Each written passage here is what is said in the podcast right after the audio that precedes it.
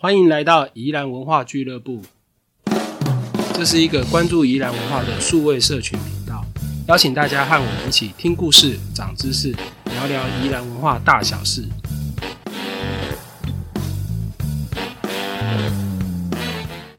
欢迎来到宜兰文化俱乐部，我是旅人书店的四九。过去几集哈，我们谈到的宜兰文化历史的故事哈，大部分都是以这个日治时期的文化空间跟政策背景哦为核心哦，然后往前延伸到清代，然后往后延伸到这个探讨到战后的现况哦。那这一集开始哦，我们呃稍稍有点不一样，是我们谈从战后才来到宜兰的一群人哈，但是这一群人呃来自最遥远的地方，但是他们可能付出了最无私的爱跟关怀哈，就是在宜兰的各个教会的故事。那我自己哦，其实对于要谈这样的主题是格外的期待啦，因为我们大部分的宜兰人哦，其实都很感谢这一群神父修女们的付出哈。那也很多宜兰人哦，都很重视我们自己的地方文化跟乡土教育。但是其实我们比较少把呃这些教会的历史故事跟地方文化连在一起呃探讨学习哦或是理解这样子哦，因此哦就是呃今天能够请到国光大学文化资产与创意学系的蔡明志蔡老师来分享这些故事，我自己是非常的开心哈。好，那我们就先请蔡老师跟大家打声招呼。哎，大家好。好，那谢谢蔡老师哦。那接下来我们就请蔡老师开始呃先跟我们分享林一会的故事哈。谢谢蔡老师。好，大家好哈。诶，其实过去曾经有一段时间哈，因为我跟叶永绍老师协助宜安县政府文化局来进行这个灵异会的两个教堂哈，就是北城的圣母圣殿堂跟罗东圣母医院里面的耶稣圣心堂两座古迹的调查研究哈，所以从那个时候开始呢哈，对于外国传教士哈来到台湾，尤其是宜兰的这些事迹呢哈，开始进行一些研究哈，那发现了其实有非常非常多感人的故事。所以接下来的这几集呢，哈，我们大概会选择在一九五零年代之后呢，来到宜兰的几个教会，哈。那刚我们提到，大概会有四个教会，哈。不过我们会针对里面我比较熟悉的，好，包括天主教灵医会，包括那个前使会，好，这两个教会在宜兰的传教，还有进行社会福利的这个过程呢，跟大家做一些分享，这样子，哈。那其实我们这两年哈，哎，应该不只是台湾啦，就全世界受到这个新冠肺炎疫情的影响了哈。所以刚开始的时候，我们哎，台湾其实守得蛮好的，包括这个口罩国家队嘛哈，然后其实都蛮厉害的哈。那那时候灵异会的会长哈，这个吕若瑟神父哈，那曾经发起的一个就是说募款。然后希望能够把这个口罩呢捐回去他们的故乡，好，就意大利那边哈，因为意大利在这个新冠肺炎一开始的时候，其实是非常非常的严重哈，而且这个口罩严重不足了哈。那那个时候也看到很多国外的报纸，其实也在谈意大利遭遇到这个疫情刚开始的状况哈。所以后来这个吕神父就看到，哎，自己的故乡哈，那。也碰到这样的一个困境哈，所以那时候就在台湾这边哈，就发起的一个募款哈，然后买口罩送回去意大利这样的一个活动哈。那那时候尤其受到很多宜兰人的支持哈，因为过去意大利籍的灵医会神父们哈，从一九五二年来到宜兰之后呢哈，其实对于我们宜兰人无私奉献了哈，所以其实这一群外籍传教士远渡重洋离开他的故乡。然后来到宜兰哈，尤其是大罗东这个地区，然后把一生都奉献给宜兰这片土地哈。那大概已经都经过了将近六七十年了哈。那这些外籍传教士，诶，很多都已经过世了。嗯。可是这些故事呢，哈，其实在宜兰人的记忆里面慢慢的消失哈。那比如说，诶，我之前去访谈联谊会的李志神父，那他其实是一九二七年生的哈。我去访谈他的时候，他已经九十岁了。好，而且很厉害，跟我们之后会谈到的千石会罗文斯神父一样，哈，台语那种高后位哈，那个台语都比我还好，所以那个很怕访谈他哈，因为他说，哎，你台湾人，你台语那还败哈，对，而且那时候我刚碰到他的时候，我觉得有点有趣啦，当然是我自己的观察，那时候他已经快九十岁了哈，哦，然后每次要去找他哦，看到他啊，我就想，哦好。先跟别人打个招呼，再去找他。他瞬间就车子踩了油门，那个车子跟人就不见了 哦。然后后来可能因为年纪太大哈，那个就 秘书不让他开车了。哎，哦，非常非常可爱的一位神父哈。不过这位神父在去年的四月十八号也离开我们了，九十四岁的高龄离开我们了。哈，其实他们都在正当青年、很年轻的时候就来到台湾。好，然后。提供很多的医疗跟社会福利给我们台湾人。好，那所以这些异乡人对宜兰的爱好，我们就在想说，哎，已经慢慢消失了，尤其现在比较诶年轻的宜兰人大概都不知道了。好，所以想说趁这一次的机会呢，好，然后把他们的故事再跟大家分享一下，好，让大家。能够去感谢这一群人哈，那其实这一群外籍传教士不只是在宜兰而已哈，在全台湾到处都有哈。那这个当然有它的历史背景哈。天主教在台湾当然在清代的时候就有发展了哈，大家比较熟悉的像屏东万金天主堂啊，或是高雄的那个玫瑰天主堂哈，其实都在清代的时候就建立了。那可是天主教在台湾比较蓬勃的发展哈，主要是在一九五零年代开始那。最主要是因为他们本来在一九五零年代之前呢，哈，其实他们很多都到中国大陆去，哈，就是他们申请到华人地区去，哈。那不过因为一九四九年之后，哈，国民政府迁台，那中国主要是由这个中国共产党来主政的，所以他们诶就被驱逐出来。那驱逐出来之后呢，哈，他们大部分都会先到这个香港，好。那所以在这个过程里面哈，他们大部分很多其实都从中国出来，然后经过香港之后呢，哈，都来到台湾，然后去开辟他们新的传教区域这样子。好，而且比较特殊的是，尤其是北部的地区呢，哈，那天主教来到我们讲台北教区分布的这个范围之后呢，那郭若楚主教都建议他们哈，就是有所谓的不同教会的责任分区了。好，对对，好像。那个新竹县市就是由耶稣会来负责，好，那苗栗县就由马利诺会来负责这样子。那宜兰呢，主要是由四个教会来负责，分别是哈，如果我们从宜兰的地理区域由北往南来看，嗯，那个头城跟礁溪的部分呢，就是由遣使会来负责，是遣是派遣的遣，然后天使的使，遣使会，对，遣使会，好，那我们之后会在罗恩斯神父的那一集，哈，我们会跟大家做介绍。其实他们有很多不同国籍的哈，不过千使会来到礁溪头城的主要是荷兰籍的，好，都荷兰神父为主这样子哈。那大家比较熟悉像头城天主堂、礁溪天主堂啊，还有文生复健院啊、圣方济安老院啊，好，现在是长照中心哈。这个就是千使会好在礁溪头城设立的社会福利机构跟教堂这样子。那第二个呢是救主会，救主会早期进来的时候主要是王俊德神父哈，他是德国籍的，好。主要他负责的区域是在宜兰的宜兰市，然后壮围乡跟员山乡，啊，这三个乡镇市，啊，这样子。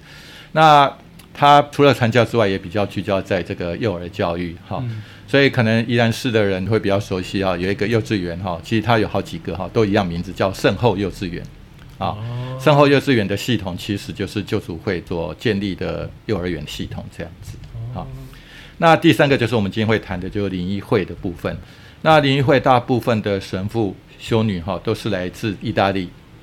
好，然后他负责的区域就是有点像日本时代的罗东郡一样哈。我常常称这个叫大罗东地区啊，就是从罗东东山好，然后进到山西，然后往山上就是大同乡，嗯好，大概就是这四个乡镇为主的。好，那因为他们是灵异会嘛，哈，所以很多的神父其实都是护士。好啊，也有医生的，因为他们是以医疗传教为主这样子，对对，所以非常知名的罗东圣母医院哈，就是灵医会所创立的。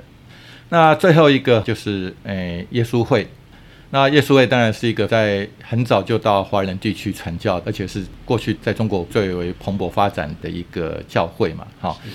那它主要的责任区是在苏澳跟南澳。负责南澳跟苏澳的这个耶稣会呢，哈，大部分的神父都是加拿大籍的。那里面其实有一个神父非常的特别，哈。那本来在菲律宾已经就是盖了一个超大的教堂，然后后来在休假期间呢，哈，人家建议他来宜兰，啊，他就来，然后就进到南澳去，然后就留在南澳了。那这个神父叫华师简，哈，华是中华民国的华，哈。然后，诶，思考的思，勤俭的俭，哈，华思俭，对，华思俭神父哈，其实他前几年才过世哈，一百零四岁的高龄，好，真的对对对对对，才过世哈。那大家熟悉的南澳医院哈，它现在也变成一个类似长照中心，好，就我们去南澳要到花莲去的时候会经过。那个南澳医院哈，其实就是他早期设立的这样的。那现在因为现在耶稣会已经暂时退出宜兰了，哈。所以目前像这些诶南澳这边的医疗哈，现在就是委由这个联谊会来负责。所以这个大概是在一九五零年代哈，那来到宜兰的四个主要的教会。嗯嗯，好，那接下来我们今天主要就是来跟大家谈一下那个天主教联谊会的部分。那当然每个教会呢，其实都有它的使命，哈，也有它的我们所谓的主保或叫会主，哈，就等于说，哎，这么多分支的教会到底是哎怎么成立的，哈，然后它主要成立的这个圣人是谁，哈，其实都不一样，哈。那天主教联谊会呢？它是由意大利的圣加明所创设哈，所以我们可以知道说，哎，宜兰东山文山本来有一个圣加明启智中心，对，为什么用这个圣加明哈？其实就是因为这个圣加明就是联谊会的主保，好，我是叫会主啊，联谊会的会主这样子哈。那联谊会呢是在一五八六年的时候，哈，经教宗然后批准成立，那。一九三零年的时候呢，哈也被教宗闭月十一世，呢，哈然后宣布圣加敏哈是所谓的医师还有护士的守护神啊，好有点像我们台湾的行业神一样啊。比如说我念建筑的，我的守护神就是那个鲁班先师 啊，类似这样哈。那是华佗这样的。对对，在台湾的话，如果医生当然就是保圣大帝嘛。啊，对对对对对，好。那在国外哈，那就是圣加圣加明啊，对，就圣加明，这医疗行业的保护神。对对对对对。那天主教联谊会哈，它其实有一个会士哈，就是我们所谓的那神父哈、修士哈。嗯。其实他大部分都是穿黑色的这个服装哈。黑色的。对，不过比较特别的就在他衣服的胸前，还有他如果有斗篷的话哈，有一个很明显的符号就是红色的十字架。红色。哎，所以我们看到一个红色十字架的话呢，大部分它应该就是天主教联谊会的修士哈。那他除了天主教一个使命就是贞洁、贫穷、服从之外，哈，那因为他们是灵医会嘛，哈，所以他们诶另外一个很重要的使命就是要服务病人，所以他们就期许这些诶神父修女们哈能够为病患，还有另外一个就是穷人服务，嗯，啊，所以这些灵医会的传教士就是诶把自己当成叫做病人之仆哈，病人的仆役，嗯，好。然后透过医疗实践，耶稣所谓的医治病人、传扬福音的这样的一个目标。好，那天主教联谊会呢，其实最早哈跟华人地区的接触哈，其实在清雍正期间就有了哈。可那时候这些传教士都到北京去嘛哈，就像最早期的大家很熟悉的耶稣会的传教士一样哈。那不过大概只有耶稣会在中国维持的比较久哈，其他的像联谊会啊，或者我们之后谈的千十会，其实在清朝的中期之前期都曾经到过中国，哈，不过大概都维持不久了。哎，那所以呢，林谊会真正进到中国，哎，是从一九四五年开始，哈。嗯。那那个时候，中国云南地区的主教呢，他就跟天主教的教廷提出，希望能够协助，尤其在云南很多偏僻的山区，哈，那个。民众的健康状况其实是非常不好的，对，好。当时一定是一九四五年，当时 可想，对对对，又是偏比较偏远的，对对对对，好。而且因为中国在一九三七年之后还是受到日本人的攻击嘛，对对，好，所以所以那个时候其实整个中国的状况其实非常的不好，哈。是，好，那所以后来联谊会的罗马总会呢，哈，就赶快在一样在一九四五年当年的年底，哈。然后就派遣了几位传教士，好，然后到云南去，好，因为在云南的东北地方，哈，那比较特殊的，他们设立了几个，其实当时候蛮特殊的病院，哈，第一个是麻风病，嗯，那第二个当然就有一些综合性的医院，好，然后除此之外还有孤儿院。好，这样子。可是后来呢？哈，刚才我们有提到哈，那一九四九年之后，国民政府迁台哈，然后中国共产党掌握了整个中国大陆。嗯。好，那因为他们是无神论者，哈，所以就把这些天主教的传教士就驱赶出去。啊，这样子。那不过我先附带一提哈，就是说前几年的时候呢，哈，灵异会的这一群老传教士呢，哈，还包括现在比较年轻的哈，就他们又回到云南的这个地方去。啊，继续他们当年没有做完的事情。这样其实也隔很远。哎，对对对对，而且隔了很十年。对，好，可是他们还是心系着他们过去，其实因为进到云南不到四年就被赶出来了。嗯。啊，那那边其实目前很多乡下的状况也还不是很好。嗯嗯。好，所以他们前几年其实有回去的这样子。好伟大。对对对，好，这个联谊会的会士们，哈，在一九五二年的年初就被驱逐出境。好，然后。就暂时到香港去，嗯，好，那后来呢，好就接受香港这个主教哈李培礼的建议，然后就来到台湾传教。好，那来到台湾之后呢，也接受那时候台北总教区主教郭若石神父的建议。哈，其实我觉得这个说法有点有趣啊，就是说请他们来到宜兰，哈，而且来罗东。那来罗东的原因是说，那个时候呢，宜兰哈还有一个宜兰大本营嘛，啊，就我们现在阳明医院的这个西明院区嘛，啊，就宜兰以前的宜兰医院呐，哈，哎。宜兰市西北地区都还有医院，可是西南哈啊，像罗东这么繁荣的地方，那时候就是没有医院哈。有一个医院名称啊，就是陈进东老县长的大同医院啊。不过它其实就是一个私人诊所。虽然叫医院，可是它大概还是诊所。对对对对对对哈，能够服务的范围比较小了哈。所以那时候就建议林医会就来到罗东哈，因为认为罗东的医疗哈其实还不足这样子。所以在一九五二年的六月十五号，哈，大概有五位的灵医会的会士，然后三位修女，哈，然后包括后来也接着来的就是很有名的哈，这个范凤龙，O.K. 哈，大医生，哈，然后就来到罗东，哈，大部分灵医会的这些修士跟修女都是意大利人，哈，那只有大医生，哈，范凤龙医生，哈，他是那个哎斯洛伐尼亚人。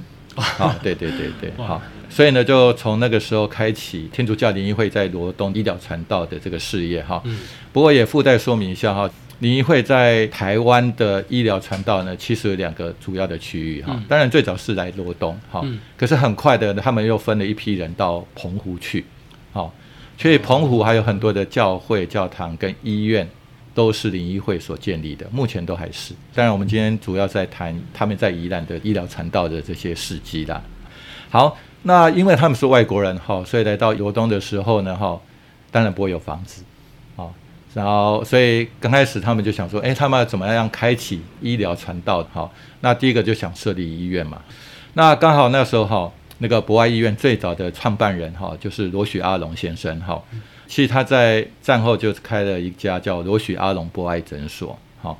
那听说那个林义会要来罗东设立医院了哈，然后根据他们的这个口述历史啊哈，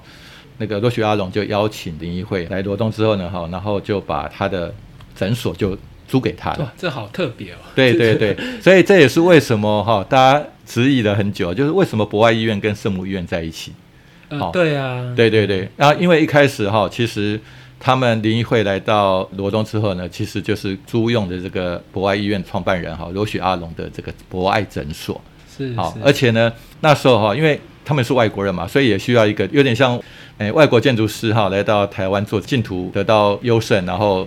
可是来到台湾之后，他还要搭配一个台湾建筑师一样，啊，所以他们刚来的时候，因为是外国人嘛，好没有身份，好，所以那时候也请这个罗许阿龙的儿子哈，就许文正。呃，也是之前当过宜兰县议会的议长，是。好，那请许文正呢来当这个管理医师兼内科医师，所以生母医院最早的医师之一呢，也是后来的博爱医院创办人，就许文正先生，好这样子，所以他们其实是可以说是一开始来到罗东的前面第一阶段就跟就是合作，跟博爱医院就是这样的紧密关联，对对，而且呢后来。圣母医院很多的，我们讲这个院区的土地，其实本来也都是罗许阿龙他们家族的哦，所以也陆续去购置这个土地，然后去扩增院区，啊，这样子。好，所以呢，好，罗东圣母医院哈就在一九五二年的七月十五号就正式成立，好，就等于他们来到罗东就刚好一个月，好满月的时候呢，哈就成立了这个罗东圣母医院。那为什么叫圣母医院？是哈，希望这些传教士们哈，嗯，就像这个母亲对待子女一样啊，要去疼爱跟照顾病人哈，所以非常伟大的这个精神啊。嘿，那圣母医院哈，在刚开创的时候呢，对穷苦病患的这个诊疗哈，几乎都不收费哈。当然，我们这几年也看到哈，其实圣母医院每年在过年前后的这段时间哈。也会把很多我们讲那个病患没有办法付出医疗费的这个收据啊，嗯，啊，也把它烧掉了，啊，其实他们到目前已经持续了这么久的时间哈，那其实都还是非常照顾这些我们讲比较困苦穷苦的这些病患，嗯，好，那一开始呢，因为只是一个小诊所了哈，可是后来因为罗东在包括日治的后期到战后，好，那尤其在那个罗东林场以北哈。等于是以前宜兰最重要的工业区啦，嗯啊，从那个糖厂啊、纸厂啊、林场啊，哈，电石厂，哈，就是台肥啦，哈。那一路过来，哈，然后还有后来战后初期的这个我们说的被服厂，嗯，好，那个罗东人都怎样，还给步枪嘛，哈。那其实那个劳工就几万人，啊，可是常常会受伤，就因为工业的工人常会受伤，哈，所以其实那个医疗的需求很大，好。后来也就慢慢的去扩充这个病院啊，哎，林会的圣母医院这样子。好，那时候大家因为都是外国人嘛，哈，所以那个哎罗东人都称圣母医院哈叫做阿多嘎病院，啊，阿多嘎哈就是外国人病院这样子。好，哎，过去我曾经在社大讲这些故事的时候呢，也碰到一件很有趣的事情，哈，就是哎罗东圣母医院有一张最早期就是一个小平房这个医院刚成立的的照片。那前面就一群的灵医会传教士跟医生护士的合照，嗯，好，那里面有一位医生哈是女性的，啊，非常的特别哈，她叫罗才，好，罗就是那个罗东的罗，嗯，那裁就是裁缝的裁，哈，可是左手边有一个密字旁，罗才，好，那我在上课的时候呢，哈，上课的同学就一位大哥了，哈，他说，哎，啊这弯布啊嘞，这 是他妈妈，不过他妈妈已经过世了哈，以前去。那个罗才医生哦，可能是西南哈第一个或第二个女医师。以前医师虽然是在医院服务哈，可是，诶，因为以前医师不多了哈，所以也要负责早期的像现在我们所谓的卫生所哈，以前叫卫生院的一些业务。所以罗才医师以前在罗东人来讲哈，其实你讲他的名字，该没人知道了。阿利亚公罗寇定罗科长，罗寇定，哎哎。大部分老一辈的就知道是谁了，哦，这样子，好，所以也在这样一个因缘机会之下，才发现哦，这里面还有一位大哥的妈妈在里面，哈，啊，所以我们也希望说，哎，请这位大哥也去收集一下他妈妈的一些资料，哈，因为他等于是在诶罗东的医疗史上面，其实一个，尤其是女性医师哦，我觉得是一个扮演非常重要的一个角色的，嗯嗯，好，好。那慢慢的哈，当然罗东圣母医院就不断扩增哈，就到目前的这个状况，大家就比较清楚了哈。那除此之外，他他们还做了什么呢？哈，其实还有一个很感人的，而且是比政府更早做的哈，就是在那个丸山小山丘上面哈。那大家知道东山的丸山哦，上面第一个有丸山遗址嘛。好，那第二个是上面有一群坟墓嘛，那上面非常多，有一百多门的清代古墓了，好，所以可见很早期就有人在那边定居，然后死后葬在那边。哈，那第三个就是上面其实有天主教灵医会的两栋医疗相关的建筑。哈，那第一个就是完山疗养院，比较资深的县民，好，可能知道那时候已经叫完山的那个老人安养院的了，哈。不过呢，他其实最早是做肺结核的这个疗养院。好，那肺结核在一九四七年战后初期的时候，哈，是台湾那时候，那就是，哎，最近几年比较少听到，以前常听到就是台湾人十大死因嘛。十大死因。对对对对。对，当年第一名哈就是肺结核。嗯。那大概占了台湾哈总死亡人数的百分之十六，哦，算是非常非常的高，而且因为它具有高传染性。所以当时候也跟我们现在 COVID-19 一样，它是必须被隔离的。嗯，好，所以后来林议会一九五二年来到罗东之后呢，在一九五九年的时候呢，那就接受美国福利会提供的这个经费。哎，这个经费很有趣，这个经费哈，其实我们现在，哎，因为完善疗养院跟那个盛家明启智中心哈，目前暂时是归宜兰县政府文化局哈，那。因为目前是闲置啊，所以它目前封起来，没办法上去了哈。不然的话，大家其实有机会啊，如果可以去看完善疗养院的墙壁上面，其实有一块牌子，好，这个牌子写得很清楚，就是说美国福利会所提供这个经费，其实也是去募款来的。可是谁捐的呢？好，是马耳他岛的人民所捐的，然后因应一九六零年的这个世界难民年捐献给台湾的，然后这笔钱就拿来盖这个完山疗养院。好，所以其实我们台湾很多的教会或是医疗设施，哈，其实都是透过这些外籍传教士到国外去募款，好，然后来到台湾行建。所以那时候就在完善设立了这个结核病的疗养院，哈，而且呢是宜兰地区哈最早由民间团体啊，好来做这个结核病防治的。因为你看他们一九五九、一九六零年就做了这件事情。可政府呢，哈，也是台湾省政府去推动所谓的加强防老，哈，那时候就是肺病嘛，哈，防老四年计划呢，其实是一九六六年才开始，哦，等于是民间比官方早了五六年之久了，嗯，哦，好，那可是后来当然我们都知道结核病慢慢在台湾就销声匿迹了，好，所以他在一九九五年的时候就改设为安养院这样子。那另外一个哈一样在疗养院的旁边哈，其实我们开车或走路上去的时候，第一个其实应该会先碰到圣家明启智中心呐，嗯，然后才会碰到这个疗养院。那这个圣家明启智中心呢哈，其实它很早就存在的那一栋房子啊，哈，它本来是另外一个教会道明会的修嘿道明会哈的这个修院，就是那个修道院啊，哈，可是因为那个时候它可能在经营上有点困难。所以在一九五六年的时候，就卖给灵医会，好，那灵医会呢就来当成这个小修院。那个小修院的意思就是培训这个修士，可是比较年轻的，好，年纪比较小的修士，好，我们是他们所谓的修身的这个场所这样子，好，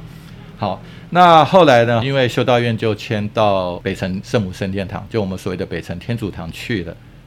所以后来就刚好这个吕若社神父呢，哈，现在他还是灵医会的会长，哈，在台湾的会长，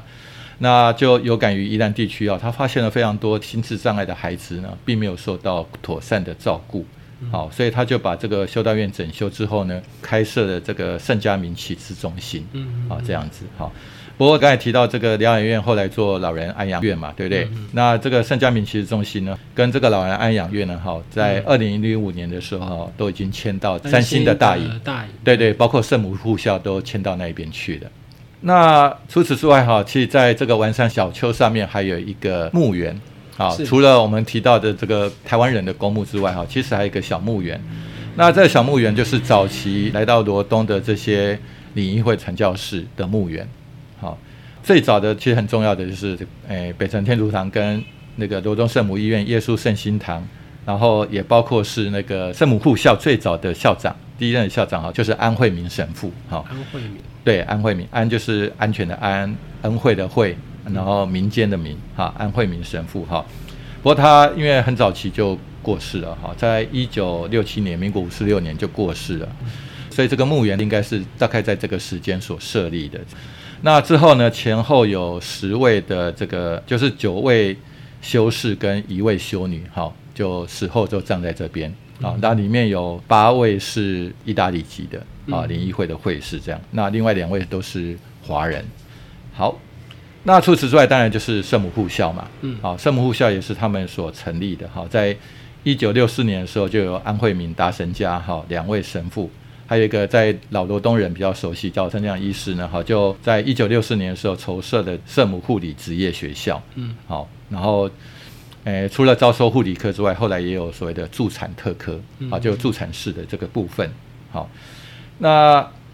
他们后来哈比较主要的校区是在一九七四年的时候所建立，哈，其实就在现在的博爱医院跟圣母医院夹住的那个地方了，哈，那这个建校的经费呢，其实一样。大部分都不是来自台湾，哈。那圣母护校在一九七四年新建的这个校舍，哈，主要的经费来自于西德公教慈善基金会，好，还有罗马的联谊会的总会。很难想象这个费用是来自于德国跟意大利的。对对对，其实我们之后再谈，比如说郊区天主堂也是，其实都是外国人捐的钱，嗯，好，或是大家很熟悉的台东那个公公高公，是，好，那个也都是神父回家乡。去募款的是，哎，对对对，好。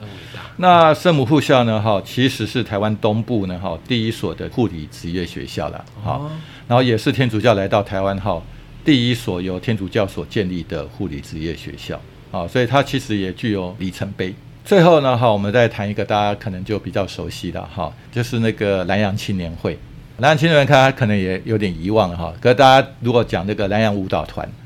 哦，大家就很熟悉了。北城游泳池啊，对对，北城游泳池，对。其实北城游泳池还比较晚的哈，早期它就是南洋青年会。好，那这个大家都很熟悉啊，是由这个密克林神父哦所创立的。那密神父哈，其实很有趣啊。他来到这边，来到罗东之后呢，他就发现其实医疗传道已经做的很多了。嗯。好，所以他就觉得他是不是能够做一些其他的？嗯。好。他后来就希望去发展宜兰在地这些儿童及青少年的艺术文化这个部分，哈，所以他一开始哈来到罗东的第三年，哈，一九六六年的时候呢，嗯，就先在北城圣母升天堂呢，哈，然后设立了一个社区的舞蹈班，哈，然后让小朋友来免费学习这个舞蹈，嗯，好，然后后来再隔了几年，在一九六九年的时候呢，就跟地方人士哈开始准备要去筹设这个罗东青年会。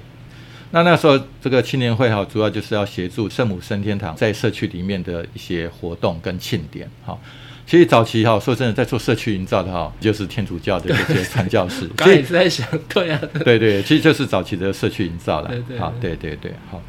所以后来在一九七二年的时候，就正式成立这个天主教南洋青年会。嗯，好。所以我们现在要去北辰游泳池的时候，哈，会先经过一栋长条形两层楼的建筑，哈，这个就是南洋青年会最早在一九七三年完工的第一栋建筑。这样，那这时候青年会跟哎南洋舞蹈团，然后就迁入新的房子，哈，然后开始在里面营运了。那隔一年呢，米克林神父就带着南洋青年会的这个舞蹈团呢，哈，就去意大利公演三个月。哇！而且还到教宗前面哈去表演哇！